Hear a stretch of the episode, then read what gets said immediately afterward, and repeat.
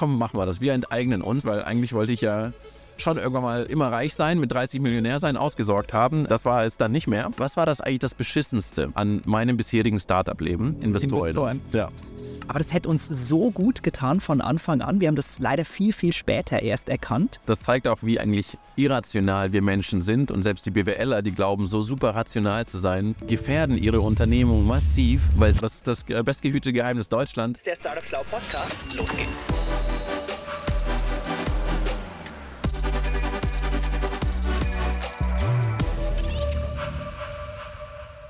So, liebe Leute, ich bin heute in der Hauptstadt in Berlin. Ähm, ehrlich gesagt weiß ich gar nicht genau wo. Ich bin einfach dem Navi gefolgt zu Einhorn Products. Und neben mir sitzt der liebe sonnig strahlende Waldemar Zeiler von Einhorn. Ganz herzlich willkommen. Schön, dass du hier im Pulli bist. Schön, dass du vorbeigekommen bist. Vielen Dank, Waldemar. Für alle, die dich vielleicht noch nicht kennen, erzähl mal ganz kurz, wer bist du? Ja, ich bin der Waldemar. Ähm, ich bin ähm, Familienvater. Ich habe einen äh, Sohn, der ist jetzt gerade in die Schule gekommen. Und ähm, genau, ich äh, gehe mal wieder meiner Leidenschaft nach. Und nachdem ich äh, vor äh, neun, neun Jahren Einhorn gegründet habe für Kondome und äh, Menstruationsprodukte, habe ich jetzt gerade frisch ähm, Einhorn Energy gegründet in Verantwortungseigentum.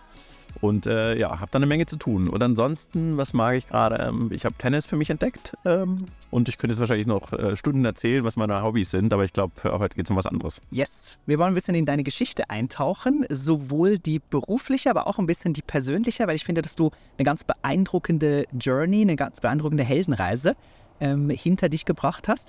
Vielleicht für alle, die dich nicht kennen, wollen wir dich ganz, ganz oberflächlich mit so zehn schnellen Fragen kennenlernen, die du bitte ganz intuitiv mit entweder Okay. oder beantwortest. Beginnend mit um Erlaubnis fragen oder Entschuldigung sagen. Entschuldigung sagen. Menschenführung, Geschenk oder Last? Geschenk. Geduld oder Ungeduld? Ungeduld. Bauchentscheidung oder nur Zahlen, Daten, Fakten? Bauch. Tun oder sein? Tun. Und sein. Teilen. Tein. Sich, sich verletzlich zeigen oder angeben? Verletzlich. Zu viel bezahlen oder verhandeln um den letzten Cent? Zu viel bezahlen. Nur E-Mail-Signatur oder beste Grüße, dein Waldemar? Äh, Hallöchen, Tschüss, äh, Bild, irgendwas.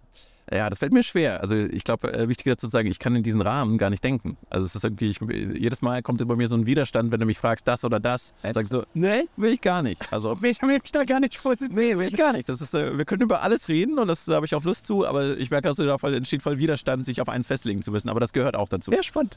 Äh, Moment, wir sind auch gleich durch. Äh, das zweitletzte, Stress motiviert mich oder Stress macht mich fertig? Auch wieder schwierig. Das ist so, es gibt so viele Facetten von Stress, äh, deswegen kann ich da, ich, äh, ich enthalte mich Okay, letzte Frage, Gründerdasein, Heirat oder offene Beziehung? auf eine Beziehung. Alright. Gut, lieber Waldemar, vielen Dank. Ähm, lass uns mal ein bisschen in, in deine Geschichte einsteigen, ähm, die, wie ich ein bisschen recherchiert habe, mal bei Rocket angefangen hat. Ähm, aber ich würde es dir offen lassen, ob du irgendwie ein bisschen früher anfangen willst oder da. Erzähl mal, wie, wie haben deine Anfänge, deine unternehmerischen Anfänge angefangen? Also ich glaube, angefangen habe ich, da wusste ich noch gar nicht, dass es sich wirklich auch so nennt. Ähm, weil ich komme, ähm, ich bin in Kasachstan geboren, ich bin äh, nach Deutschland gekommen. Ähm, ich habe überhaupt keine unternehmerische äh, Sozialisierung erfahren. Also ich wusste gar nicht, was das ist. Und dann hatte ich irgendwann mal in der 12. Klasse, hatte ich irgendwie so eine Idee ähm, und dachte so, das ist doch irgendwie cool, das will ich irgendwie machen. Aber es war eher so, so ein Drive. Ich wusste nicht, dass man ein Unternehmen gründen kann oder ähm, dass das irgendwie so geht. Und äh, da kam aber zu, äh, zufällig, ähm, hat meine Tante einen, einen deutschen Onkel geheiratet, der hat eine Werbeagentur. Und dem habe ich das so erzählt. Ähm, das hieß damals Z&B, Berufseinsteigeragentur. Also ich habe Lebensläufe geschrieben und CVs für andere, ähm, eher so äh, privat.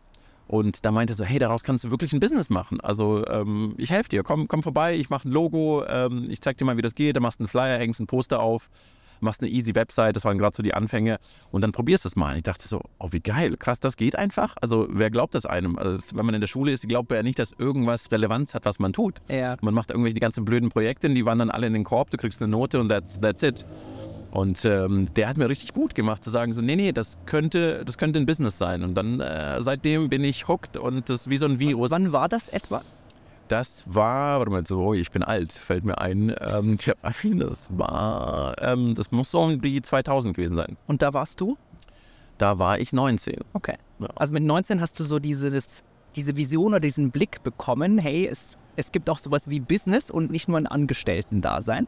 Ja, also gerade die Anfänge, das und ich glaube, dieses, wow, du fängst mit irgendwas an und es ist einfach nur ein Hirngespenst in deinem Kopf aber wenn du es zu Papier bringst oder wenn du einen Flyer machst oder irgendwas und auf einmal reden die Leute darüber. Das, ja. war, das war für mich die krasseste Erfahrung, als ich dann dieses Poster von Z&B Berufseinsteigeragentur hatte und dann bin ich zu so einer Berufsschule gegangen und habe dieses Poster aufgehangen, was dann sagt so, hey, wenn ihr euren CV, euer Lebenslauf verbessern wollt oder so, dann bietet euch diesen Service an. Da kam so, eine, kam so ein Mädchen zu mir hin und sagt, oh, voll der coole Service, kennst du die? Und ich war so stolz und dachte mir so, ja, ja, das ist äh, Z&B Berufseinsteiger. ich arbeite für die. und äh, ja, dabei war ich, äh, waren wir nur zu zweit. Ja. ja. Ja, geil. Und was, was hat dieses Learning oder diese Erkenntnis, die, die sich ja offensichtlich tief emotional auch eingeprägt hat, ähm, wie ging es da weiter oder was hast du mit der gemacht nachher? Ähm, also es war irgendwie total klar in mir, also war nicht klar, in welche Richtung es irgendwie geht, weil ich gar nicht wusste, was ist denn eigentlich. Ich wusste, das will, davon will ich mehr. Ja. Das war wie so eine Einstiegsdroge und ich habe gesagt, ich habe keine Ahnung davon, aber das, was ich da erlebt habe oder erlebe durch diese Gründung, davon will ich auf jeden Fall mehr. Und ähm, das war, ähm, dann habe ich gedacht, so, okay, was, aber die Idee hat nicht funktioniert. Also das war, äh, das war das erste Learning, glaube ich, da habe ich ähm, 500 Mark investiert damals und hatte 100 Mark Umsatz. Ähm, aber 100% Fulfillment, weil ich ähm, tatsächlich eine Kandidatin hatte und die hat ihren Job auch bekommen. Die war okay. dann als Hotelfachfrau, hat sich beworben. Aber dann musste ich mir eingestehen und da habe ich zum ersten Mal den Unterschied zwischen selbstständig sein und Unternehmer sein eben gelernt, weil das war nur von mir abhängig. Ich musste ja. die ganze Zeit CVs äh, schreiben oder Lebensläufe schreiben äh, und da habe ich gemerkt, nee, das willst du eigentlich nicht machen. Also das, was du da erfahren hast, diese Droge, von der willst du mehr, ähm, aber jetzt dein Abi dafür hinschmeißen, um äh, dein Leben lang irgendwie Lebensläufe zu schreiben, das willst du eigentlich nicht. Und dann habe ich das ähm, dann habe ich das zugemacht und wusste aber, I'm hooked. Und ähm, da ich noch keine bessere Idee hatte, habe ich dann erstmal BWL studiert, eben den klassischen Weg, ähm, habe aber dann im Studium wieder gegründet und so ging das eigentlich die ganze Zeit weiter. Ja, ich muss krass an meine eigene Geschichte denken, die dem, die dem sehr ähnlich ist. Bei uns waren es nicht Lebensläufe, bei uns waren es Websites damals in den 2000ern mit einem Kumpel zusammen im Gymnasium irgendwie, wir hatten eine Affinität für Grafik und Design. Ich wollte eigentlich Lehrer werden, da hat man mir empfohlen, Marc, musisch-gestalterischer Schwerpunkt, also let's do it. Da habe ich mich gut verstanden mit dem Kumpel und irgendwie haben wir uns da reingefuchst und fanden das ultra spannend. Hatten auch gemerkt, wo da ist ein bisschen Nachfrage. Damals in den Nuller, 01er Jahren ähm, wenn man da so ein bisschen HTML, CSS konnte, dann war man so ein bisschen, ah, geil, wir brauchen auch eine Website, wir wollen auch in dieses Neuland Internet. Und wir wollten auch mehr davon, hatten aber ehrlicherweise dann nicht die Eier nach dem Abi oder Gymnasium in der Schweiz, zu sagen, okay, das machen wir Fulltime, auch wenn wir die Überzeugung gehabt hätten, das wird funktionieren, sondern haben uns dann getrennt ähm, und BWL bzw. Lehramt studiert. Und äh, ja, aber äh, rückblickend, ich, da hat sich auch was gesetzt in mir, da da ist was und da willst du mehr von, auch wenn das ein Selbstständigkeitsdasein war, weil alles an meiner Zeit hing und nicht so ein Unternehmerding. Das habe ich damals aber null verstanden. Wie ging die Geschichte bei dir weiter?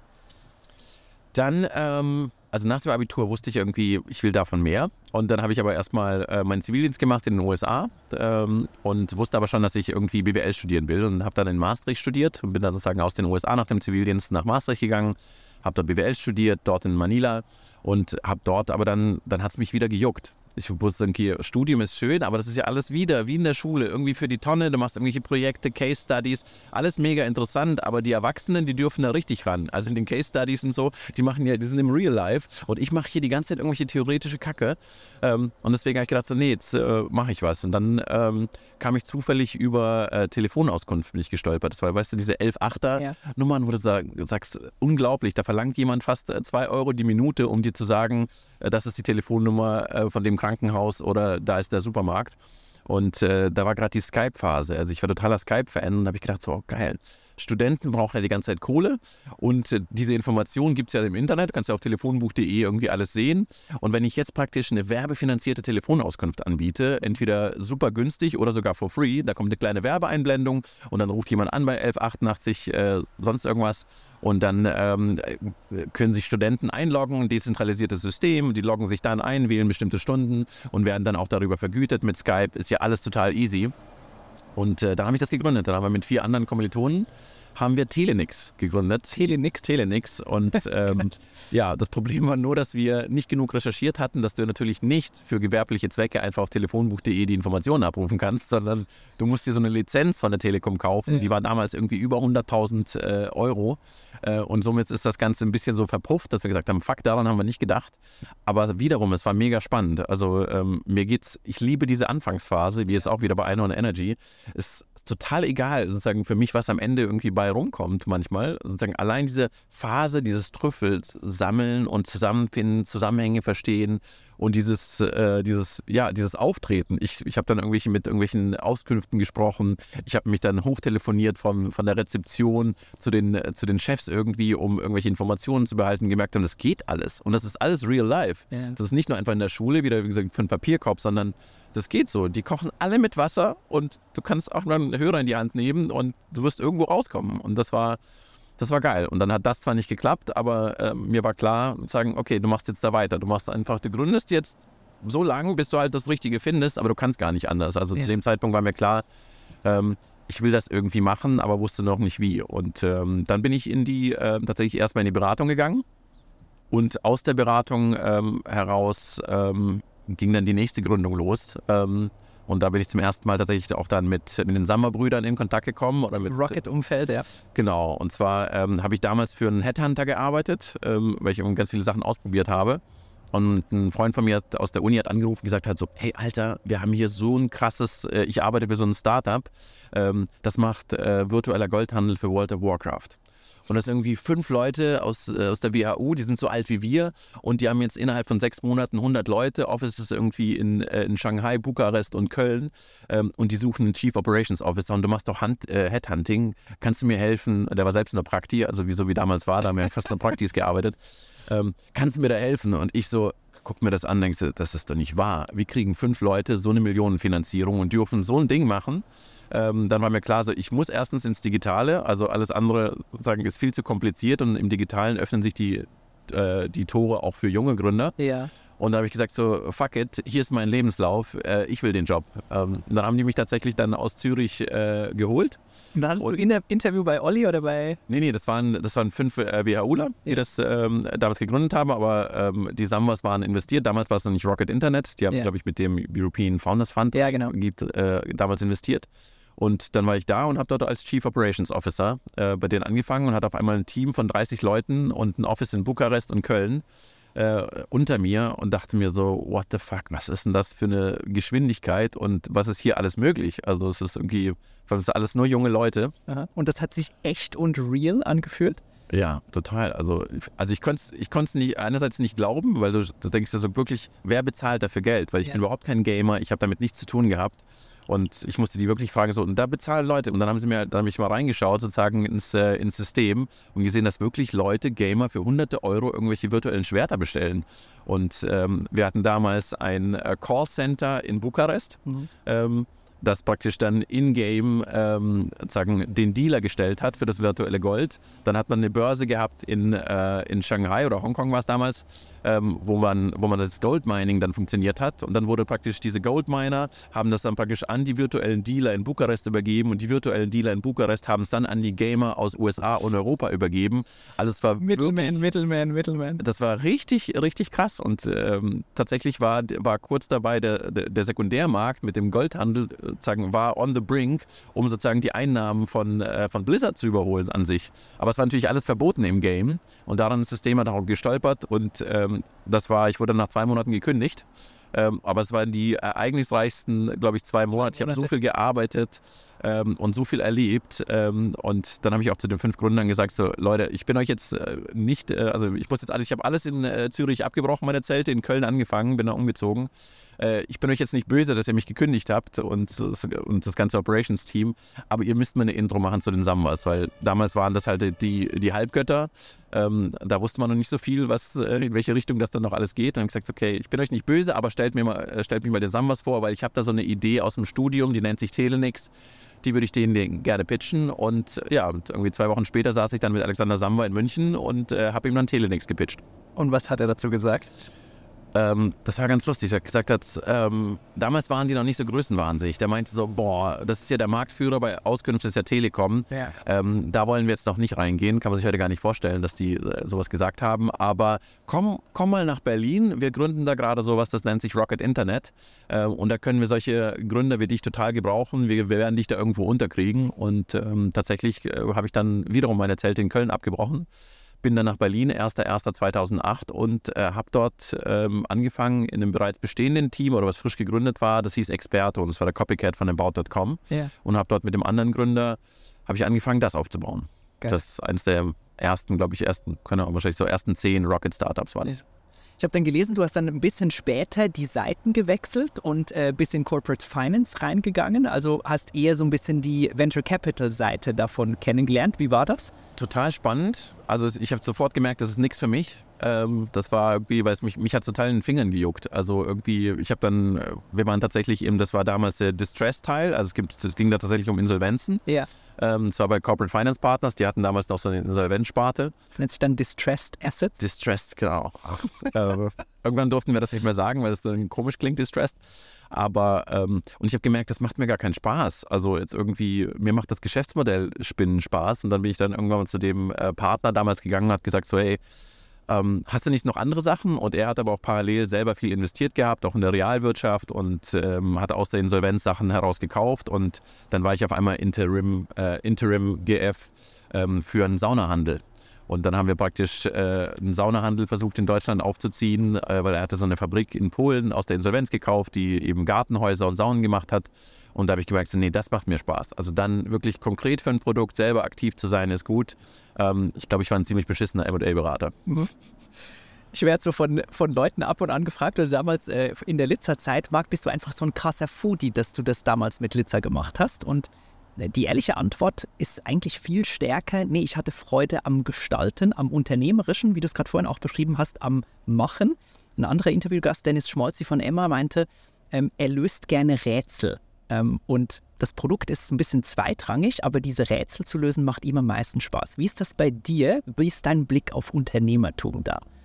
Also ich habe, ich inzwischen gehe ich ganz anders ran an die Themen, die ich gründen würde. Früher war das wirklich so, boah, ich sehe eine Lösung, ich muss dann ein Unternehmen gründen.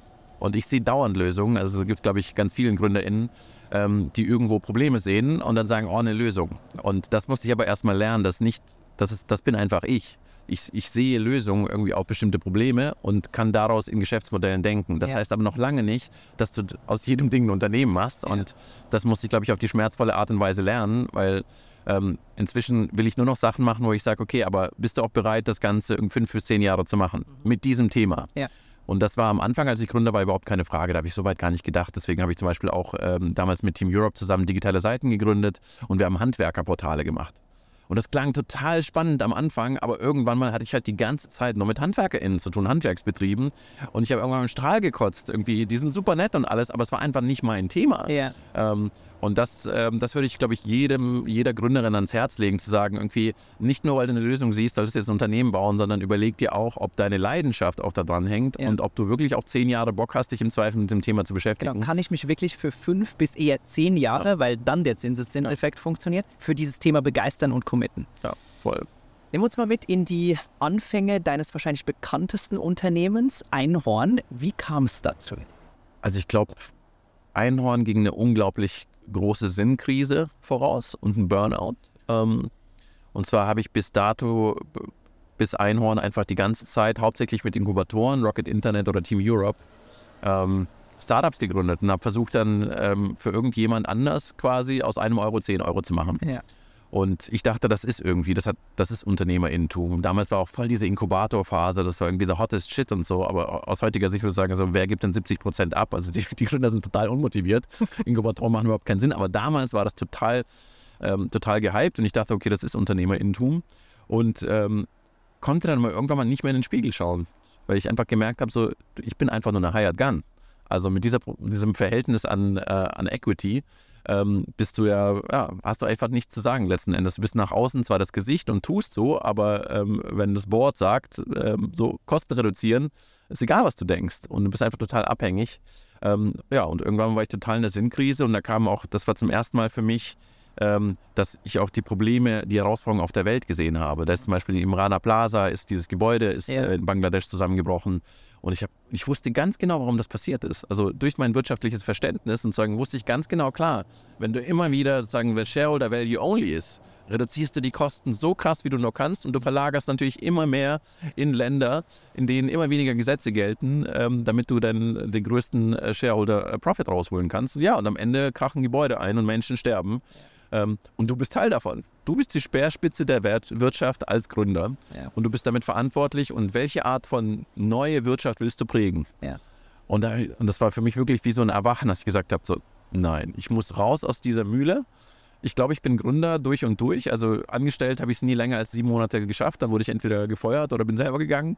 Ähm, aber ich muss irgendwas radikal ändern, weil irgendwas, und ich wusste aber nicht, was ich ändern soll. Und dann habe ich gesagt, okay, ich steige aus. Ich habe damals meine Geschäftsführung übergeben, habe dann Team Europe gesagt, ich bin, äh, ich bin dann raus, ich mache erstmal eine Weltreise und äh, habe tatsächlich ein Jahr Auszeit genommen, bin ein halbes Jahr dann in äh, Südamerika gewesen, gebackpackt und dann nach Berlin zurückgekommen und gesagt hat, so, ich will ja für mich rausfinden, wie geht das? Geht Wirtschaft überhaupt so, dass du weder Mensch noch Natur abfuckst? Ja. Alles, was ich bis dato gelernt habe, hat mir genau das Gegenteil bewiesen. Ja. Das ist so eigentlich, es ist super dreckig, was du machst. Und äh, Shareholder Value Only heißt, du wirst auf jeden Fall jemand abfacken. Ähm, und da- geht nur mit Abfacken quasi. Mhm. ja, das geht nur mit Abfacken. Ähm, das glaube ich bis heute. Ich glaube, es geht gar nicht, die Art und Wirtschaft, wie wir sie heute haben. Heute versuche ich, den Abfuck zu minimieren. Mhm. Heute appelliere ich an die Wirtschaft und äh, versuche auch mit Beispiel voranzugehen, so wenig wie möglich Planeten, Menschen abzufacken. Ähm, aber das ist schon eine, äh, das ist schon eine Vision, äh, die durchaus noch verbreiteter sein könnte in der Wirtschaft. Also ähm, das finde ich manchmal ein bisschen traurig, nach, dass nach all den Jahren mit all den Problemen, die wir heutzutage kennen, Ja. dass Gründer immer noch nach dem schnellen Geld gehen und versuchen einfach nur diesen Exit anzuhimmeln. Und ich sage so, Leute, nee, was kommt denn nach dem Exit? Du hast dann immer noch 50 Jahre, die du arbeiten musst. Ja. Tja, aber das ist nicht immer einfach. Das, vielleicht ändern wir das ja mit einem Podcast jetzt und äh, geben noch ein Ja, paar ich, andere. Ich, ich, ich, ich hoffe ja mit äh, deiner weisen Sicht oder in so einem Gespräch ein paar Inspirationen oder ein paar Impulse rüberzugeben. Ja, deswegen finde ich deine Geschichte auch so, äh, so wertvoll und so spannend. Aber nimm uns da nochmal mit in, die, in diese Anfangszeit von Einhorn, Mhm. ähm, aus dieser Sabbatical-Erkenntnis, ich will es irgendwie Ja. zumindest mal anders versuchen oder versuchen umzusetzen, um nicht in diesem Mantra, okay, es geht nur mit Abfacken, weiterzumachen. Also ich, erstens war ich total froh, dass ich dann einen Kompagnon gefunden habe, äh, Philipp Siefer, ähm, der auf einem ähnlichen äh, Track war. Mhm. Ähm, der war auch noch in einem Startup und das war auch finanziert und der hatte auch keinen Bock mehr, der wollte auch was Neues machen. Und dann haben wir beide gesagt, okay, wie, wir, sind, wir haben beide Lust, was Neues zu probieren, aber wir wissen nicht, wie es geht. Aber wie, wie stellen wir denn sicher, dass wir nicht einfach die alten Pfade laufen? Ja. Weil damals war total klar, was du machst. Du suchst irgendwie, machst das Pitch Deck und dann irgendwie hier tippst du ein Sequoia Pitch Deck. Wie ist denn das? Dann machen alle irgendwie das gleiche Ding. Dann sprichst du die Leute an, dann holst du dir Finanzierung. Dann haben wir nachgedacht, aber was war das, was war das eigentlich das Beschissenste an meinem bisherigen Startup-Leben? Was hat mich richtig abgefuckt und was will ich auf keinen Fall haben? Und da war Nummer eins Investoren. Investoren. Ja. Das war, und dann habe ich gesagt, okay, aber wie machst du das? Also, wie zahlst du denn Gehälter? Geht das überhaupt? Weil ich wirklich nicht anders gelernt habe, als es nur mit Investoren geht. Ja. Weil das in der, in der Startup-Branche auch so gefeiert wurde. Es war ja damals irgendwie Gründerszene, deutsche Startups und TechCrunch. Und alle feiern die ganze Zeit nur Finanzierungsrunden. Und heutzutage sage ich so, oh, ich, ich, ich mache immer so, oh, wie schade, dass es eine Finanzierungsrunde Mein gab. Beileid. Mein Beileid, wirklich, weil du hast einfach schon dein Unternehmen verloren, mehr oder weniger. Nicht überall und es gibt auch andere Fälle und so weiter, aber in vielen Fällen ist das so. Und dann haben wir gesagt, okay, lass uns mal probieren, das Unmögliche zu schaffen. Wir gründen mal ein Startup, wo wir versuchen, das mal ohne Investoren zu machen. Und was macht man dann? Und dann äh, muss man eben äh, auf andere Ideen kommen. Da haben wir Crowdfunding gemacht. Ähm, Selten geniales Video. Dankeschön, Dankeschön. Das hat total Spaß gemacht und wir haben auch gemerkt, wie gut das ankommt, ähm, wenn du nicht finanziert bist, weil äh, zu diesem Zeitpunkt hatten sich auch viele Mittelständler auch die fin äh, Finger verbrannt mit Startups. Und wenn du denen sagst, so hey, wir wollen kein klassisches Startup mit VC-Finanzierung, sondern wir wollen ein mittelständisches Unternehmen bauen und dafür müssen wir eben coole Deals mit euch haben. Vielleicht könnt ihr was vorfinanzieren oder wir können anders strategisch zusammenarbeiten. Und auf einmal waren ganz andere Deals möglich, wie zuvor mit Venture Capital Money, weil dann jeder sagt, ja, ihr habt doch genug Kohle, Ja. ähm, dann müsst ihr das halt bezahlen. Aber man sagt so, nee, wir haben keine Kohle und wir wollen auch keine Kohle.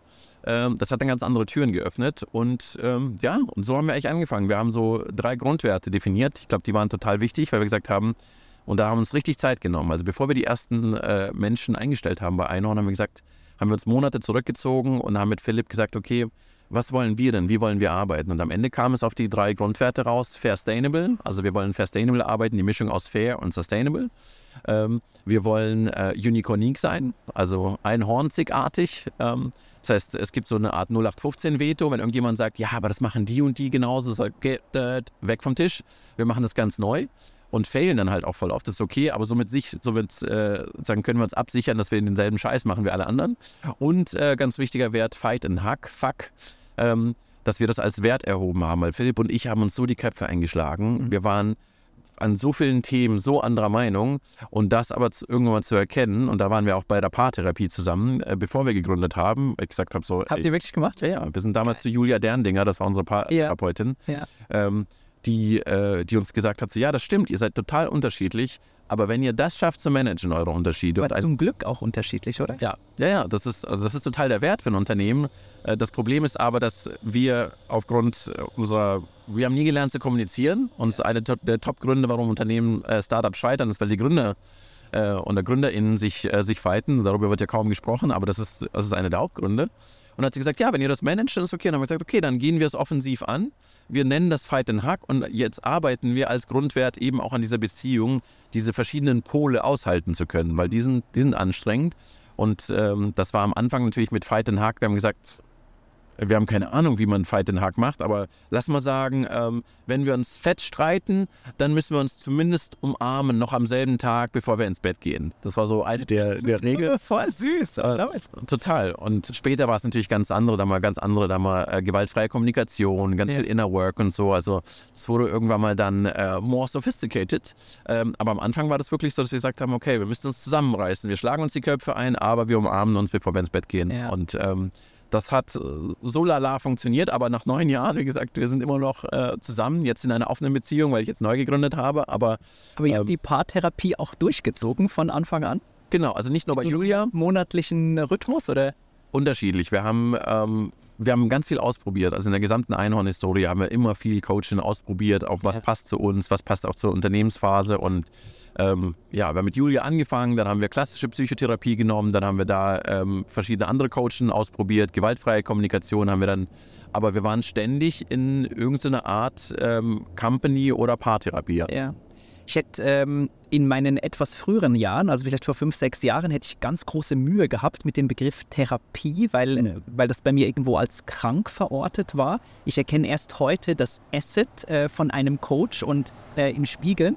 Und so oft, so oft Matthias und mir bei Litzer das gut getan hätte, wir haben ab und an irgendwelche Termine im Kalender gehabt, Mark Matthias Quality Time, wo es so ein bisschen um Aussprechen ging, aber das haben wir dann halt irgendwie nie gemacht. Ähm, haben de facto ganz viel Sarkasmus fließen lassen. Das war so ein bisschen unser Ding des Regulierens. Aber das hätte uns so gut getan von Anfang an. Wir haben das leider viel, viel später erst erkannt ähm, und haben uns dann Coaches genommen, um das, um das zu balancieren. Und ich erkenne heute den richtig, richtig starken und großen Wert davon. Ja, und das, das zeigt auch, wie eigentlich irrational wir Menschen sind und selbst die BWLer, die glauben, so super rational zu sein, ähm, gefährden ihre Unternehmung massiv, weil sie nicht in ihre Beziehung investieren. Ja. Und das ist total krass irgendwie. Du bis zum letzten Frickel machst irgendwie Data Mining und holst dir SEO-Experten oder dies und das, weil du denkst, irgendwie dein Business zu steigern. Aber die drohende Gefahr, die direkt vor dir ist, nämlich jeden Tag mit jemandem zusammenzuarbeiten. Der größte Hebel. Ja, das, ist, das wird nicht angesehen und das ist total krass. Also aus rein wirtschaftlicher Sicht müsste eigentlich jeder Investor und jeder Gründer müsste sagen, das Erste, was wir machen, ist Paartherapie, ähm, weil das gefährdet unsere Unternehmung und unser Geld, was wir investieren wollen, am meisten. Und das ist, das ist mir bis heute nicht klar, wie das klar geht. Richtig gut. Ihr habt es dann ja richtig gut gemacht über die kommenden Jahre mit Einhorn. Kannst du eben so zwei, drei Erfolge nennen, auf die du rückblickend ultra stolz bist auf dieser Journey? Die Entscheidung, nicht mit Investorinnen voranzugehen, war auf jeden Fall eine der besten, weil sie uns gezwungen hat, dann wirklich out of the box zu denken. Mhm. Ähm, und nicht einfach Sachen mit Geld zu erschlagen. Also unabhängig davon, dass die meisten Sachen, die du mit Geld erschlagen kannst, äh, sowieso nicht so sinnvoll sind. Das äh, war übrigens einer der Hauptsätze bei uns. Kann man da Geld drauf werfen? Kann man das Problem mit Geld ja. lösen? Ja. ja. Und das, ist, das funktioniert auch in einem System, wo du halt mit VC-Money so viel aufnimmst, dass du glaubst, okay, das ist too big to die. Äh, und dann schnallt es niemand, weil so viele Ausgaben in Millionenhöhe sind. Aber wenn du da gar kein Geld hast, ähm, dann musst du dir halt andere Sachen ausdenken. Und ähm, für mich war das ein Segen, weil ich zum ersten Mal viel mehr zurückkehren konnte zu dem, wer ich eigentlich bin und mich wirklich so zeigen, wie ich bin. weil ich weiß sozusagen, die ganzen Startups mit Rocket Internet, Team Europe, ich hatte so eine krasse Maske auf. Ja. Ich war eigentlich viel zu jung für den Job, aber habe dann immer so getan, als wäre ich mega professionell, mega kompetent und so weiter. Hattest deine Rüstung an. Und genau, und, äh, und mega so overconfident und eigentlich war ich aber voll gern auf der Bühne. Also ich, ich habe das geliebt, irgendwie Schauspiel zu machen, auf der Bühne zu sein und, und dann auf einmal konnte ich sagen, okay, das ist jetzt gebraucht, weil sagen, ich brauche jetzt nicht mehr super professionell zu sein, wir haben eh keine Investoren, ich muss da niemand voll labern, aber was wir brauchen ist irgendwie authentische Leichtigkeit, Spiel und Spaß und da haben Philipp und ich ihn ganz gut beflügelt und äh, haben dann ganz viel Quatsch gemacht. Und dieser Quatsch hat die Leute extrem angezogen. Ja. Also wir sind ja die Crowdfunding-Kampagne, das Video war ja schon total lustig. Wir hatten ja Einhornkostüme an und da waren Hunde und, und Tanzen und sonst irgendwas. Und ähm, ab Tag 1, als die Crowdfunding-Kampagne gestartet ist, ähm, waren wir im Fernsehen. Und das hat bis heute sich nicht mehr gelegt, sondern die Leute haben einfach total Spaß daran, können das nicht glauben, dass das geht, dass man Spaß bei der Arbeit haben kann und dass man wirklich ein erfolgreiches Unternehmen aufziehen kann, das immer noch nach neun Jahren existiert, ähm, mit Spaß und Dinge anders zu denken. Und ich konnte da einfach viel mehr ich sein. Also ich, ich kenne auch genau diesen Moment, als Philipp mir vor dem vor dem Crowdfunding, zwei Monate vom Crowdfunding oder so, dieses Einhornkostüm schenkte. Und ich so, auf keinen Fall ziehe ich das an, weil ich verliere ja meine gesamte Reputation. Ja. Das Was Video wird lächerlich vor ganz Deutschland. Genau. Das ist ja, und ich war ja, und dann habe ich wirklich so, ja, nee, aber ist dir doch eigentlich scheißegal, weil in diese Welt willst du nicht zurückkehren. Also wenn dich irgendein Investor oder ein Unternehmer oder irgendwas darüber judgt, dass du jetzt ein Einhornkostüm anhattest, dass du so für deine Sache brennst und Spaß hast, dann willst du mit denen eh nichts zu tun haben. Und dann hatten wir tatsächlich so einen, so einen Satz äh, etabliert, dass wir gesagt haben, so, hey, wie wäre es, wenn wir einfach sagen, wir wollen nicht mit Arschlöchern zusammenarbeiten? Und dann, dann machen wir das einfach so. Und wenn wir irgendjemand ganz blödes Bauchgefühl haben oder wenn jemand uns wirklich professionell arschig kommt oder nur so transaktional, ey, ich gebe euch einen besseren Preis, aber eigentlich ein Arschloch ist, ey, dann sagen wir, haben wir keinen Bock drauf. Ja. Lass es mal versuchen. Wenn es pleite geht, dann habe ich halt die achte Firmenpleite, ist mir auch egal. Eine mehr kommt jetzt auch nicht. Das ist auch egal. Aber diese Freiheit zu haben, Nein zu Arschlöchern zu sagen, das war so befreiend und genau das Gegenteil ist anzutreten, weil je authentischer, je leichter du auftrittst, ja. desto mehr Leute ziehst du eigentlich an, weil alle langweilen, das genau, das ist das bestgehütete Geheimnis Deutschland, alle langweilen sich auf der Arbeit und alle sehen sich nach Abwechslung und wenn du am Telefon dich meldest und sagst, willkommen meine Damen und Herren auf Hotel Meari Djerba, wie kann ich Ihnen helfen? äh, dann haben die Leute erstmal Spaß und sind ja. verwirrt und erinnern sich an dich ja. und genau, und das hat total funktioniert, also wie gesagt, wir waren ja... Krass, dass eigentlich so einfach ist, um aufzufallen und irgendwie positiv wahrgenommen zu werden. Wir kennen ja alle Showmaster. Weshalb bezahlen wir denn viel Geld, um ins Theater zu gehen? Warum schauen wir irgendwelche Sendungen an? Warum lieben wir Leute, die witzig sind, Comedians? Ähm, eigentlich total logisch, aber selbst schämen wir uns extrem dafür oder ähm, haben, haben echte Hemmungen. Und äh, das war auf jeden Fall das Erfolgsrezept. Und dann haben wir auch kein, kein Werbegeld mehr gebracht. Wir waren im ersten Jahr, waren wir, äh, wir waren bei Höhle der Löwen, so wie ihr auch. Wir waren in der zweiten Staffel. Wir waren vom Spinner zum Gewinner bei Kabel 1, eine Doku, die uns begleitet hat. Wir haben CDF-Kampf der Startups gewonnen. Da war Philipp Westermeier war bei den, in der Jury. Ähm, und ja, wir warten seitdem nur noch Presse und dann haben wir gesagt, okay, den Leuten macht es Spaß und jetzt sind, lassen wir sie einfach an allem teilhaben. Warum sind denn alle so verschlossen mit Business? Oh, die Zahlen darf man nicht nennen, man darf nicht nennen, ob man profitabel ist, man darf nicht nennen, ob man struggelt und so. Und wir haben einfach alles aufgemacht, gesagt haben so, nee, das ist fucking anstrengend. Äh, wir öffnen mal alle Tore, wir erzählen allen, wie diese Reise ist. Ja. Und das fanden die Leute super, dass mal ein Unternehmen kam, das wirklich gesagt hat, so, nee, wir, wir sagen einfach, wie es ist und es hat noch nie geschadet. Also wirklich, also bei uns alle Inform Unternehmensinformationen oder fast alle sind offen und es hat noch nie geschadet. Also I don't know, warum das nicht alle machen. Ja, krass. Wann kam bei euch auf, was sich heute Verantwortungseigentum nennt? Wir haben direkt von Beginn an, als wir Einhorn gegründet haben, haben wir gesagt, 50 Prozent der Profite wollen wir reinvestieren. Mhm. Weil wir schon gemerkt haben, so hey, das ist unfair, dass alle Profite sozusagen einer Firma ähm, dass die nur den Investoren oder den GründerInnen zukommen, weil es haben ja viel mehr Leute daran äh, mitgewirkt. Ja. Und dann haben wir gedacht, wir sind schon mega, ähm, mega sozial, wenn wir sagen, hey, wir nehmen nur 50 Prozent davon raus. Ne? 50 Prozent für Philipp und mich und 50 Prozent äh, reinvestieren wir. Und je mehr wir uns aber mit den Themen beschäftigt haben, eben was bedeutet eigentlich fair und nachhaltig handeln?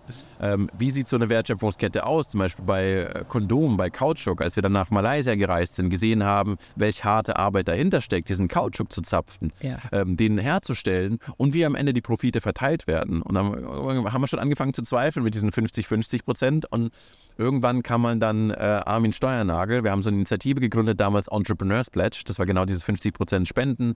Ähm, da waren auch ganz viele tolle UnternehmerInnen damals äh, dabei. Lea Sophie Kramer war zum Beispiel auch im Vorstand von Entrepreneurs Pledge. Und ähm, dann haben wir ähm, Armin Steuernagel auch dorthin eingeladen und er hatte dieses äh, Verantwortungseigentum äh, sozusagen ins Rollen gebracht. Mhm. Und der war dann irgendwie so in einem Pferdestall, haben wir so einen Vortrag gemacht. Er stand auf so einem Heuballen und hat dann erzählt: so, Leute, 50 Prozent ist schon mal ein guter Anfang, aber ihr müsst 100 Prozent abgeben. Und wir so alle: Oh fuck, was so, wen haben wir denn da eingeladen? Mhm. Ähm, aber je mehr wir sozusagen damit beschäftigt haben, desto mehr war es klar. Und auch diese ganzen Exit-Szenarien, dass wir immer mehr gesehen haben, was passiert eigentlich mit Unternehmen, wenn sie geexitet werden. Und ähm, wir sehen diese ganzen tollen Gründer, die mit so einer Vision anfangen, Unternehmen aufziehen, aber no way, dass daraus je, jemals ein Familienunternehmen wird. Ja? Wir sind immer so, wir finden so Familienunternehmen so geil, die es 100 Jahre gibt, aber unsere Startup-Welt ist so aufgestellt, dass das per se eigentlich nicht mehr funktionieren kann. Ist strukturell falsch aufgebaut, ja, damit das, sowas rauskommt. Das kann nicht mehr rauskommen und das ist total, und dort sozusagen einen rechtlichen Lock zu haben, eine andere Rechtsform, die das unmöglich macht, gleichzeitig kam sozusagen auch eine Entwicklung in den USA auf, weil dort natürlich Shareholder Value noch krasser war. Also dort gab es sozusagen die ähm, B Corp als Rechtsform, wurde dort etabliert, weil tatsächlich GründerInnen verklagt wurden, wenn sie nicht nur Shareholder Profit äh, verfolgt haben. Das heißt, wenn du irgendwas Nachhaltiges in deiner Lieferkette gemacht hast, haben dich Investoren verklagt. Und die haben, sie haben nicht den maximalen Profit genau, bekommen. Genau. Und, äh, und das war sozusagen die erste Bewegung. Und dann kam das auch, auch nach Deutschland zu sagen, hey, wir brauchen irgendwas, was eben nicht wie ein Kartoffelsack verkauft werden kann, weil Unternehmen sind keine Kartoffelsäcke.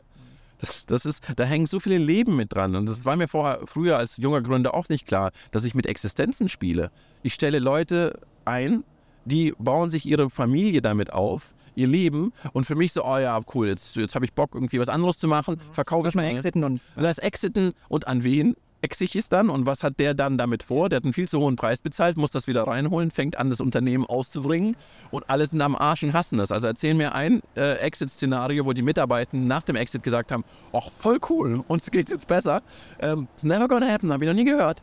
Ähm, und das war einfach so ein Modell, wo ich gesagt habe, okay, das ist jetzt nicht die Lösung für alles, aber das ähm, geht zumindest ein paar strukturelle Probleme an, ja. ähm, die ich total spannend finde. Aber wie bei vielen anderen gesagt, komm, machen wir das. Wir enteignen uns. Das war dann doch ein längerer Prozess, weil eigentlich wollte ich ja schon irgendwann mal immer reich sein, mit 30 Millionär sein, ausgesorgt haben. Ähm, das war es dann nicht mehr.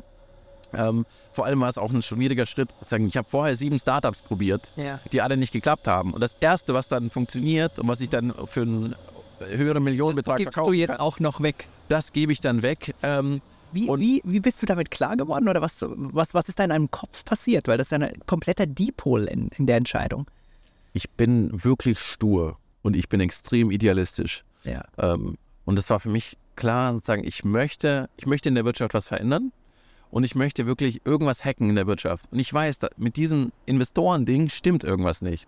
Das ist irgendwie, das ist nicht cool. Das ist sozusagen einerseits fabriziert das Probleme, wie Menschen Natur abfacken, die sehen wir jetzt mit der Klimakrise, soziale Ungerechtigkeit und so weiter.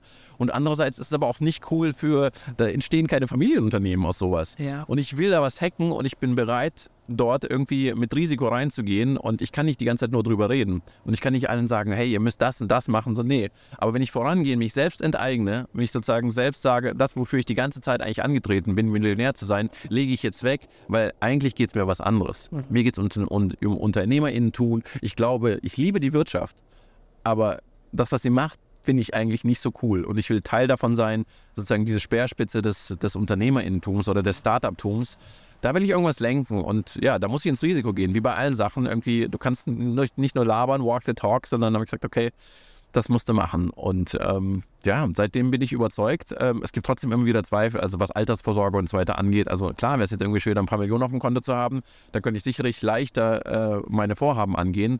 Und gleichzeitig bin ich aber immer noch total überzeugt davon, dass das in die richtige Richtung geht. Wie gesagt, es ja. ist nicht die einzige Lösung, aber es geht voll in eine spannende Richtung krasse Bewunderung ähm, beim dir zuhören. Du, berühr, du berührst mich voll mit, äh, mit was du sagst. Für Leute, die es jetzt, ich weiß nicht, vielleicht mach, nachmachen wollen oder zumindest sich jetzt gerade ein bisschen gedanklich öffnen für das Thema. Ja. Wie funktioniert das in der Operativen? Wie setzt man sowas um? Ähm, also noch gibt es ja keine Rechtsform. Dafür kämpfen wir aber seit Jahren und tatsächlich haben wir es jetzt geschafft, ähm, dass äh, das im Koalitionsvertrag steht. Ähm, ob sie es jetzt umsetzen, ist jetzt die Frage. Ähm, aber Sie sagen es zumindest, ähm, aber da müssen wir noch ein bisschen äh, Überzeugungsarbeit leisten, vor allem bei der FDP. Äh, äh, Grüße raus an äh, Buschmann. Äh, und ähm, ansonsten müssen wir uns jetzt gerade einer Krücke bedienen. Und zwar ähm, haben wir 99 Prozent unserer Equity an die Stiftung Verantwortungseigentum gegeben. Mhm. Die hält praktisch so für viele andere Firmen, wie zum Beispiel auch Wild Plastic oder Ecosia, hält sie auch davon. Und sozusagen Equity und Stimmrechte werden aber getrennt. Also wir halten 99 Prozent der Stimmrechte bei einem Product. Ähm, und äh, ein Prozent sozusagen der Stimmrechte ist äh, bei der Stiftung Verantwortungseigentum. Also das Rechtsgefäß ist eine Stiftung da. Genau, genau. Und die Stiftung sozusagen ähm, hält es aber sozusagen nur als Treuhänder. Ähm, und die Stiftung hat ein, ein Prozent Stimmrechte, mit der sie nur verhindert, dass das Unternehmen verkauft werden kann, ja. dass Gewinne aus dem Unternehmen gezogen werden können und dass irgendjemand, äh, der keinen Arbeitsvertrag bei dem Unternehmen hat, darüber entscheiden kann. Mhm. Und das sind so drei so wichtige Säulen, die aus meiner Sicht ganz viele Probleme, die man sonst hat, ja. eben ausschalten. Aber sie machen neue Probleme, und das ist zum Beispiel Finanzierung. Also es ist gar nicht so einfach, dann klassischen Investoren davon zu erzählen, so hey, investier doch bitte, aber äh, du kannst übrigens keinen Exit machen. Der Pitch ist nicht so gut für die klassische VC-Welt. Ähm, wenn wir gerade bei Finanzierungsthemen sind, ähm, es gab ja auch einige Herausforderungen und Hiccups in dieser Einhorn-Journey. Magst du ein, zwei Geschichten aus diesem Nähkästchen erzählen? Ja, oh, da gibt es so viele, weil wir sagen, dadurch, dass wir gesagt haben, wir wollen unique sein ähm, und ganz viele Sachen ausprobieren, so 0815 Veto haben, hieß es auch, dass wir ständig die ganze Zeit ähm, Sachen gemacht haben, die auch nicht funktioniert haben. Unter anderem haben wir zum Beispiel gesagt, wir glauben nicht an Hierarchien. Wir glauben nicht an klassische Führung. Das waren gerade die Anfangsschritte für New Work. Jetzt redet jeder über New Work, aber als wir angefangen haben, ähm, da kam gerade das Buch von Frederic Laloux raus, Reinventing Organizations. Mhm. Und da kam die Elisa, meine heutige Mitgründerin bei 100 Energy, kam damals und hat gesagt, ähm, hier, guck mal, wenn wir Sachen anders machen wollen, da hat jemand so ein paar Ideen. Und da haben wir gesagt, okay, wir machen alles auf einmal. Wir schaffen alle, da war auch gerade der Holocracy-Hype war gerade da, und wir gesagt, also, wir machen jetzt einfach alles gleichzeitig, warum denn nicht? Und das würde ich diesmal nicht empfehlen. Also ich würde nicht empfehlen, alle Maßnahmen gleichzeitig zu machen. Ähm, was unser Fass dann zum Überlaufen gebracht hat, war tatsächlich ähm, das Gehaltsthema. Wir haben Gehaltstransparenz eingeführt, ähm, 2016 glaube ich. Und ähm, haben dann gesagt, so, wir machen Gehälter, kann jeder selbst bestimmen. Natürlich, damals hatten wir noch nicht so viel Kohle, es war ein total beschränkter Topf. Ähm, hier Bankkontostand kann jeder sehen, jeder kann sehen, wie viel der andere verdient und jetzt ähm, müssen wir mal, äh, kann jeder angeben, wie viel er verdienen will. Und das war so ein Tropfen zu viel, vor allem, weil wir nicht erkannt haben, wie krass explosiv dieses Topic ist. Ja. Also Geld und Gehalt ähm, verbinden die meisten Menschen mit so viel mehr als nur die Zahl, sondern es ist wirklich der Wert. Das ist der Ausdruck einer ja. Wertschätzung. Der, ja. Und auch der Wert. Was mhm. bist du wert in dieser Welt? Ja. Das, ist, das ist nämlich, wie viel verdienst du? Wie viel hast du auf dem Konto? Ähm, und deswegen eigentlich muss man sagen, da so eine Reiseforscher. Ich bin großer Fan von Gehaltstransparenz, also ähm, das auf jeden Fall. Aber man muss so auf jeden Fall eine Reise, eine innere Reise vorschalten ja. für die meisten, um überhaupt sich, die, dass man sich die Leute beschäftigen mit, mit Geld und was bedeutet mir Geld. Und dafür muss man sich Zeit nehmen. Das kann man nicht einfach so abreißen und sagen, so ist das jetzt. Und äh, weil da triggert man so viele Leute ja. ähm, in, in Themen, die sie haben, auch in Traumata, die sie haben. Ähm, und deswegen wäre ich da äh, vorsichtiger damit. Also alles nicht, nicht alles gleichzeitig machen, würde ich auf jeden Fall empfehlen. Was ist da passiert nach dieser Gehaltsdiskussion? Sind Menschen gegangen oder wie, wie habt ihr das wieder gelöst und eingefangen? Nee, das nicht. Ähm, aber wir mussten uns sehr lange dann beschäftigen und mussten dann die Wunden lecken, weil es sozusagen sehr heiß hergeht dann auf einmal mhm. um das Thema. Und wir haben gar nicht verstanden, warum. Also bei anderen Themen hat das alles so ganz gut funktioniert wie wollen wir Entscheidungen fällen und sowas. Also nicht, dass wir dafür eine Lösung hatten, aber es war einfach nicht so emotional wie das Gehaltsthema. Ähm, und wir mussten dann einfach ganz viel nachziehen. Äh, und äh, die verbrannte Erde durch die ersten hitzigen Diskussionen, die mussten wir dann mit Leuten nachziehen, Coaches an Bord holen und viel mehr kleinere Rahmen gestalten. Nicht mehr einfach sagen, oh, wir setzen uns hier mit 15 Leuten zusammen und diskutieren über Gehalt, sondern äh, erstmal in viel kleineren Gruppen abholen und zuhören und sagen, hey, lass uns mal einen Workshop machen. Was, was ist eigentlich Geld? Hm. und was ist mein Bezug zu Geld und so weiter. Und das hat dann eine ganze Weile gedauert, ähm, bis wir uns so langsam herangepirscht haben. Dann haben wir einen Gehaltsrat gegründet, dass wir gesagt haben, okay, wir müssen, das Thema ist so heiß, wir müssten eigentlich dezidiert Leute haben, die einen Teil ihrer Arbeitszeit darauf verwenden, ein besseres Gehaltssystem zu entwickeln. Und ja, dann haben wir einen Gehaltsrat gewählt. Ich war auch im ersten Gehaltsrat drin. Ähm, und ja, das gibt es bis heute und wir versuchen das halt immer besser zu machen. Aber es gibt keinen es gibt kein perfektes Gehaltssystem, sondern ja. jedes Unternehmen muss sich auf diese Reise machen. Ähm, Weil egal, ob man es spricht oder nicht, es wird darüber gesprochen. Es wird also, eh darüber. Flurfunk ja. ist immer und überall. Das Voll. ist einfach menschlich. Ja, ja krass. Bisschen fast forward ähm, in der Einhorn-Geschichte. Du hast dich, wenn ich richtig zugehört oder recherchiert habe, ähm, 2022 für ein Sabbatical, für eine Break entschieden. Ja. Erklär mal, wie kam das, warum? Ähm, ich glaube, da kamen viele Dinge zusammen. Ähm, ich glaube, ein wesentlicher Faktor war, dass ich ähm, irgendwann mal, also sagen, ich habe, wir hatten ja vorher das Thema Therapie mhm. und ähm, ich, ich dachte eigentlich, ich brauche, so wurde ich erzogen, irgendwie Therapie ist ja nur für Leute, die krank sind und ich kann damit klarkommen und irgendwann mal, als ich, ähm, als mein Sohn auf die Welt kam und da hatte ich Einhorn frisch gegründet und meine Partnerin äh, Susanne Hoffmann hatte damals Edition F gegründet und wir hatten also drei Babys ähm, zu Hause zwei Unternehmensbasis und, und als mein Sohn ein Jahr alt war, dachte ich so, ich kriege alles einfach nicht mehr hin. Mhm. Es war einfach viel zu viel Schlafmangel, mein Sohn hat nicht gut geschlafen und das war zum ersten Mal, ähm, dass ich gedacht habe, so, ich komme einfach nicht mehr klar mit meinem Leben. Ja. Und dann saß ich da mit einem erfahrenen Gründer zum Glück, äh, ein guter Freund, Ansgar Oberholz, den kennst du wahrscheinlich vom Oberholz-Café. Ähm, und der meinte zu mir, hä, du hast keinen Therapeuten? Keinen Psychotherapeuten? Was geht denn mit dir? Ich so, äh, wie? Ja, da bin ich seit Jahren. Das ist irgendwie voll das geht ja nicht anders. Du hörst dir, du, du holst dir ja überall Hilfe, wenn du irgendwie irgendwas beraten willst und mhm. so weiter im Business, aber für deinen Kopf holst du keine Hilfe. Mhm. Und da hat er mir so eine Nummer zugeschoben von seinem Therapeuten damals. Und da bin ich hin und das war so mein Einstieg.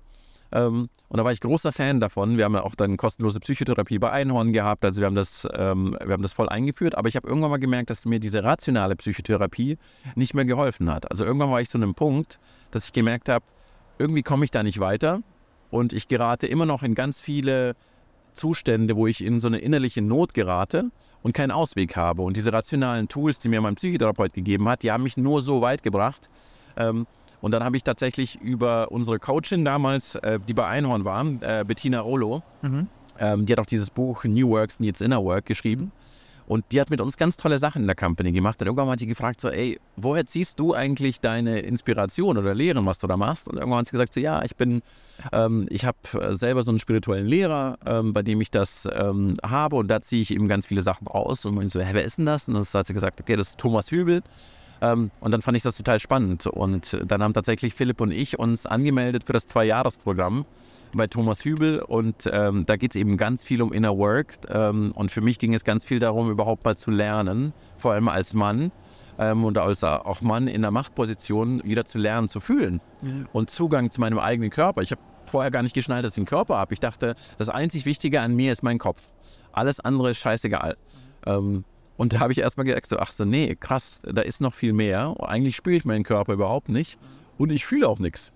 Ähm, und früher dachte ich, das sei irgendwie so eine krasse Tugend. Wenn du nichts fühlst, kannst du auch harte Entscheidungen führen. Also ich, ich, weiß auch genau, am ersten Tag bei Rocket Internet hat einer der Partner zu mir gesagt so, halte mal, du wirst Leute verbrennen. Und das war, war so, ja, ich nehme, ja, ich nehme, das, ich nehme das auf mich, ich opfere mich, um andere Leute zu verbrennen. Sagen, aber ich meine, wie schaffst du es, andere Leute zu verbrennen, ist, wenn du nichts fühlst? Mhm. Äh, und wenn wir in die heutigen Chefetagen schauen und äh, so manche PolitikerInnen vor allem äh, oder Trump oder Co., ähm, ganz viel Scheiß, der auf der Welt passiert, hat damit zu tun, dass Männer an Machtpositionen sind und nichts fühlen. Mhm. Ähm, und das war für mich halt total krass, eben diese Reise anzutreten, dann zu merken, so, oh wow, und ich habe so viel aufzuarbeiten. Ich habe so viel Schissel ähm, und ähm, falls ihr jetzt nicht glaubt, dass ihr auch viel Schüssel habt, wenn ihr liebe Zuhörer, äh, wahrscheinlich eher Männer, ähm, ein guter Anhaltspunkt ist davon, wie oft geratet ihr in Trigger? Wie oft habt ihr Situationen, wo irgendwas Kleines passiert und ihr geht an die Decke und alle anderen denken sich so, Alter, das What? ist total unverhältnismäßig, What du gerade abgehst. Ja. Ähm, und wir alle kennen die Situation. Und das ist ein super ähm, Kennzeichen, so ein KPI, wenn ihr wollt, für euch, zu merken, so, ey, da gibt es ganz schön viel Schissel bei mir. Und wenn ich das aufarbeite, kriege ich auf einmal viel mehr Raum, um tatsächlich ich selbst zu sein und wirklich coole Entscheidungen zu fällen. Weil das Letzte, was wir wollen, ist irgendwie äh, hardcore getriggerte Leute in Machtpositionen, ähm, die total überreagieren. Und davon gibt es unzählige in der Startup-Welt. Also ich kenne, ich habe viele kennengelernt. Äh, ich nenne jetzt keine Namen, aber vielleicht fallen euch auch welche ein. Und das ist geil. Und wenn ihr an euren Triggern arbeitet durch Inner Work, ähm, entsteht eine ganz andere Welt und vor allem für mich war das so, dass ich wieder das Gefühl hatte, ich kann wieder im, ich kann überhaupt im Moment leben. Ja, weil mein Leben fand nur in der Zukunft statt. Wenn ich das schaffe, dann bin ich glücklich. Wenn ich das schaffe, dann bin ich glücklich. Aber ich habe nie im Moment gelebt. Und jetzt so langsam durch dieses Training fange ich an, den Moment zu genießen. Jetzt bin ich mit dir hier. Wir sprechen gerade in diesem Podcast. Ich nehme wahr, dass ich eine Situation habe. Ich habe mir ist ein bisschen kalt gerade. Ich höre den die Standheizung an? Nein, nein, das ist gut. Ein bisschen Kälte ist gut. Dann spüre ich meinen Körper. Ähm, aber jetzt nehme ich unsere Situation hier wahr. Ja. Und früher hätte ich das jetzt einfach nur abgespult und hätte auf irgendwelche Knöpfe gedrückt, um meine Story loszuwerden. Und jetzt kann ich so parallel ein paar andere Dinge hier wahrnehmen. Wir mhm. sitzen hier in so einem Raum, in einem Bulli, äh, hier an der Skalitzer Straße und die Bahn fährt die ganze Zeit hier vorbei. Wie krass ist das denn? Mhm. Und um jetzt den Bogen zu spannen zu deiner Frage, ähm, dann habe ich dieses Training angefangen und relativ schnell habe ich gemerkt, ich kann da nicht arbeiten. Also Inner Work ist so viel Arbeit, dass ich nicht parallel äh, sagen auch noch Gründer sein kann und das mhm. machen kann. Ähm, und zum Glück äh, hatten wir damals die luxuriöse Situation bei Einhorn zu sagen, so, ey, können wir sowas wie ein Sabbatical anbieten? Weil ich will mich gerade jetzt um mich kümmern. Ich bin jetzt irgendwie, keine Ahnung, was war ich da, 39 Jahre alt. Ähm, ich möchte mal gerne so ein bisschen Schissel aufarbeiten, den ich aus meiner Kindheit habe. Ich habe auch einen Migrationshintergrund und so weiter. Also gibt es genug Scheiß. Ähm, und darum müsste ich mich kümmern. Und dann habe ich zum Glück eben dieses Sabbatical machen können und mich zurückziehen für ein halbes Jahr. Und ich habe dieses Training weitergemacht, dieses Inner Work Training. Ähm, und gleichzeitig ganz viel Zeit genommen, ähm, einfach mal spazieren zu gehen und zu meditieren und mal nicht der Waldemar von Einhorn zu sein. Das ist auch für mich, ich dachte sozusagen, das ist ja alles. Und wer bin ich, wenn ich nicht der Einhorngründer bin? Ja. Ähm, und dann saß ich die ersten zwei Monate auf der Couch und dachte wirklich so, fuck, was habe ich da gemacht? Ich bin ja wirklich niemand. Ich bin einfach ein wertloses Stück, das da sitzt und keiner will sich mit mir unterhalten, wenn ich nicht der große Einhorn Waldemar bin. Mhm. Bis ich dann gemerkt habe, so, äh, nee, das stimmt gar nicht, weil wenn, da bin ich einfach viel spazieren gegangen. Ich, hatte, ich bin nicht gereist oder so, mein Kind war in der Kita, meine Frau hatte gerade auch äh, gegründet gehabt, Manti Manti. Und das war klar, ich bleibe zu Hause. Und ich bin einfach nur spazieren gegangen und auf einmal habe ich zum allerersten Mal in meinem Leben Lust auf Smalltalk bekommen. Davor dachte ich immer so, Smalltalk, Wer braucht das? Wir müssen nur über große Dinge reden, über Weltverbesserung, dies und das, Smalltalk. Das macht gar keinen Sinn. Und dann habe ich zum ersten Mal, weil ich einfach, einfach nur der Waldemar war, der, gerade der arbeitslos ist gerade, ja. ähm, einfach mal gesprochen im Café oder jemand auf der Straße und gemerkt haben, so, boah, die Leute finden dich nett. Auch im Smalltalk. Du hast nicht erwähnt, dass du der Einhorngründer bist. Und die finden dich nett. Wie geil. Das heißt, jemand kann dich auch nett finden und verbringt Zeit freiwillig mit dir auch wenn du nicht groß über deinen Startup bragst. Ja. Das war eine krasse Erfahrung. Ja. Ich fühle mich so ertappt in äh, so vielen Sätzen, die du aussprichst und die ich, die ich genauso erlebt habe, von Machtpositionsthemen, von Trigger-Themen. Ich musste vorhin an so ein Tassenbild denken, was ich oft bedient habe in der Sprech, was einfach randvoll war und alles, was da noch drauf geplätschert ist, einfach übergelaufen.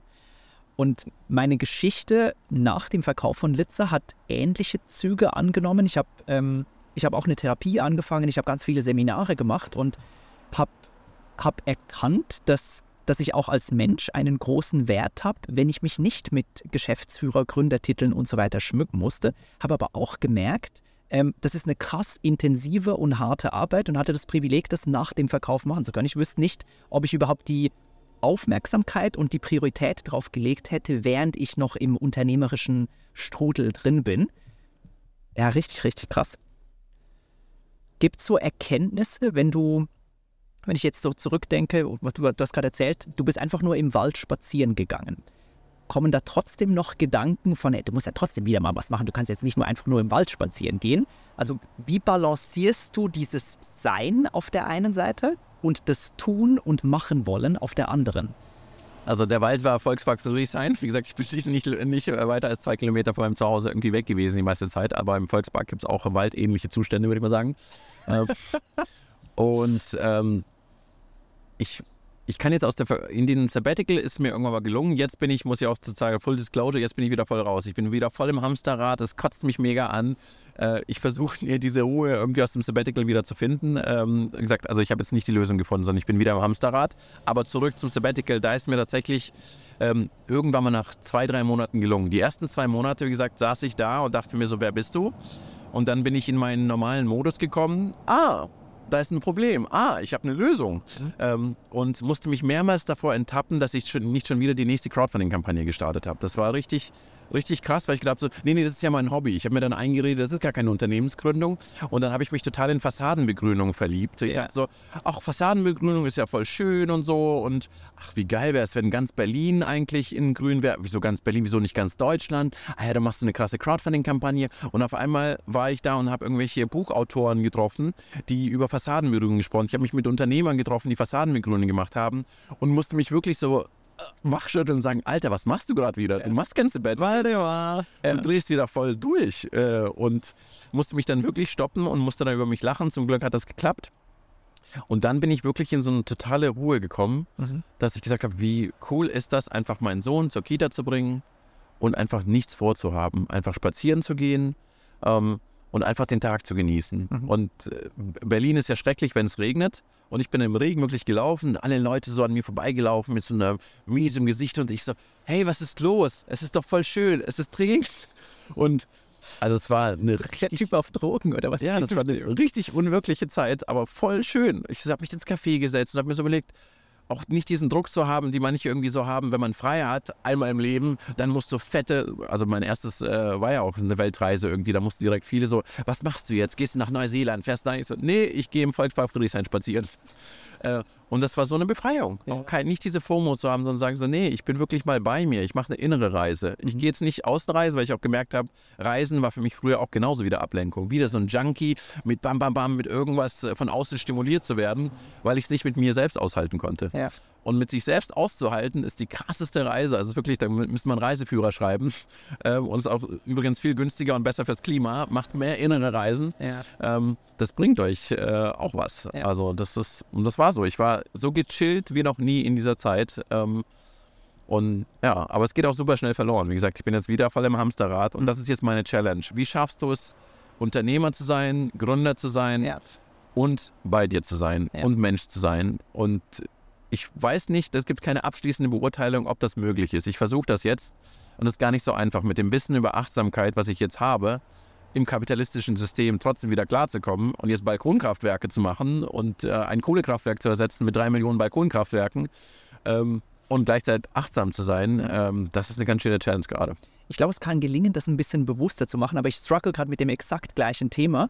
Ähm, komme auch von Schweigeretreats, wo ich ganz krass bei mir war oder bei mir sein musste, unangenehm, weil mal alle Ablenkung weg war. Es gab keine Musik, es gab kein Buch, es gab kein Handy, kein Computer, kein Zucker, kein Kaffee, kein Fleisch, kein nix. Es war einfach nur ich. Also alles, was womit man sich sonst gerne betäubt oder ablenkt oder irgendwie den Kopf feedet, war einfach mal weg.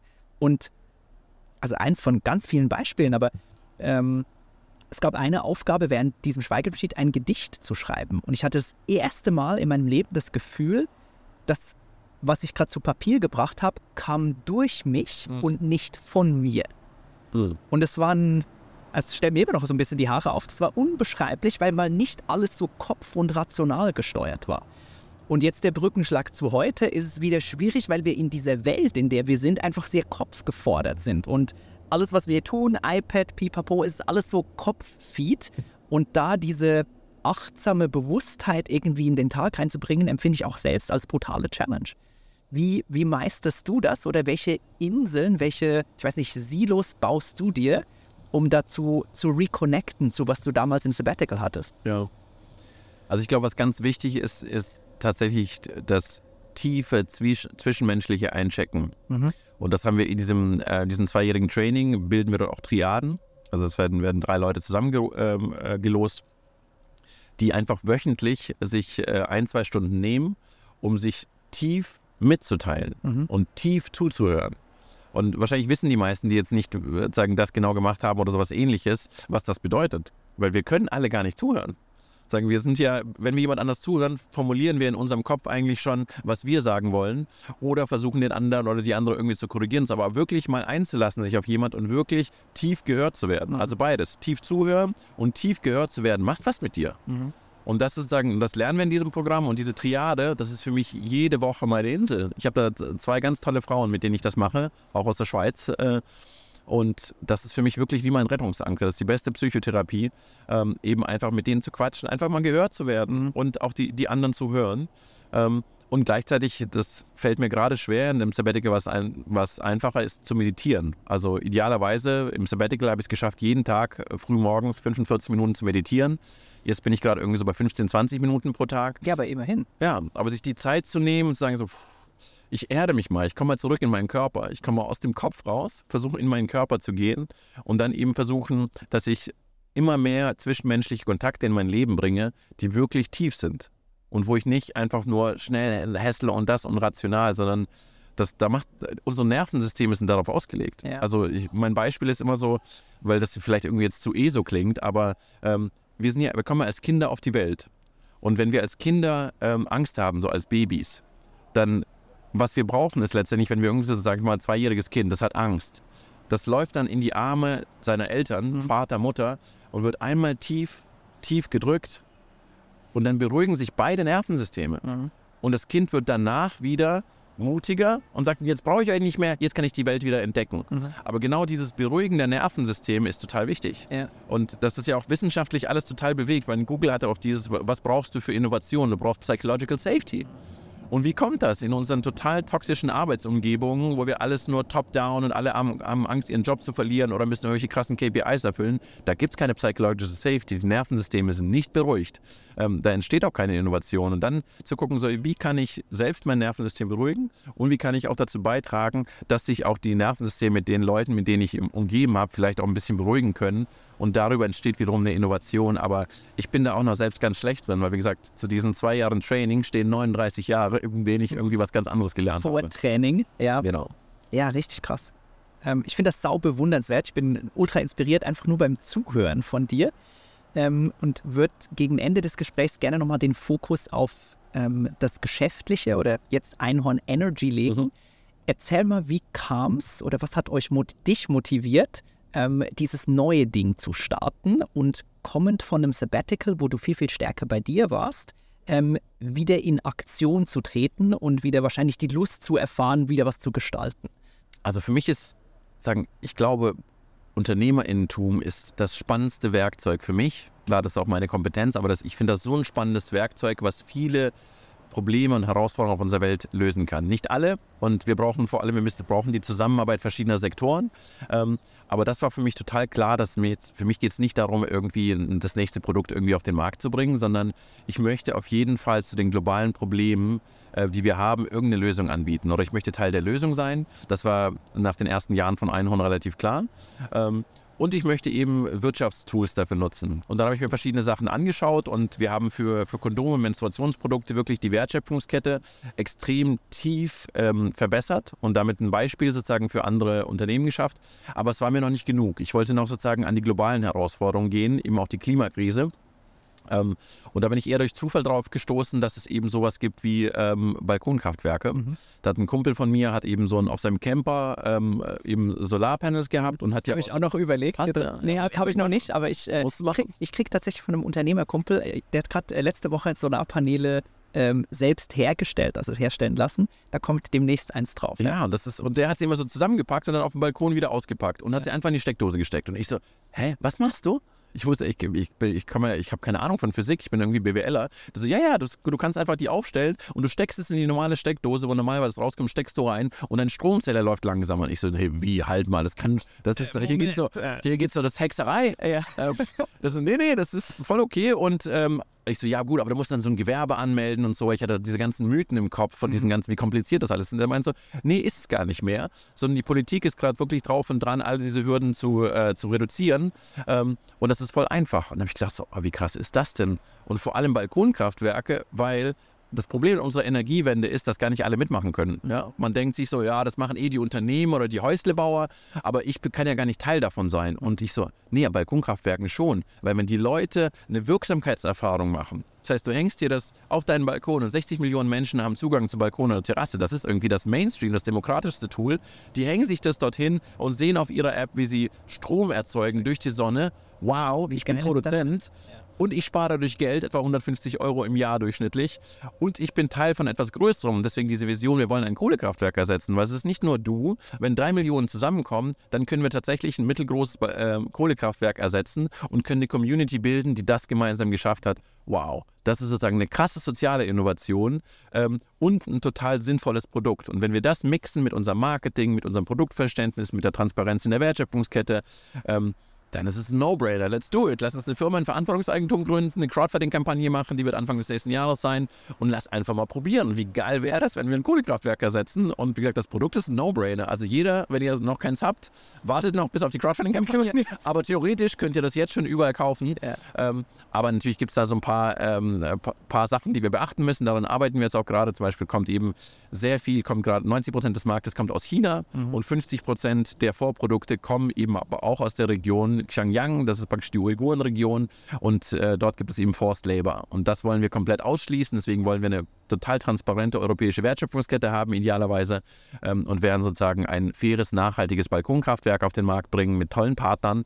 Ähm, und das ist jetzt die Reise. Und ähm, ja, aber es geht nicht mehr um Wirtschaft. Ich glaube, ich, ich würde also die Zeit, also die Zeit ist over, wo wir uns nur um Wirtschaft kümmern können. Mhm. Bei den globalen Herausforderungen, Alter, wo sollen unsere Kinder leben? Ja. Auf dem Planeten mit der sozialen Ungerechtigkeit. Also wir haben jetzt schon Kriege überall.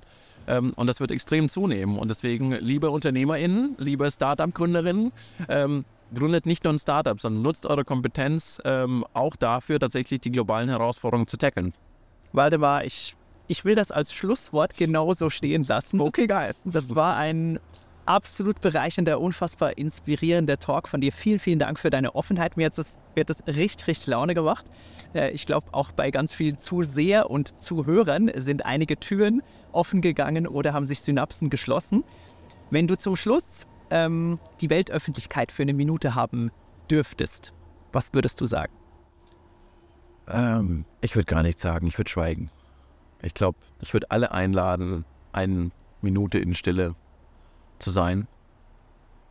Und das wäre krass. Ich glaube, allein dieser Effekt, wenn die ganze Welt einmal eine Minute lang kurz mal innehält, ähm, das würde ich machen, weil gesagt wird genug.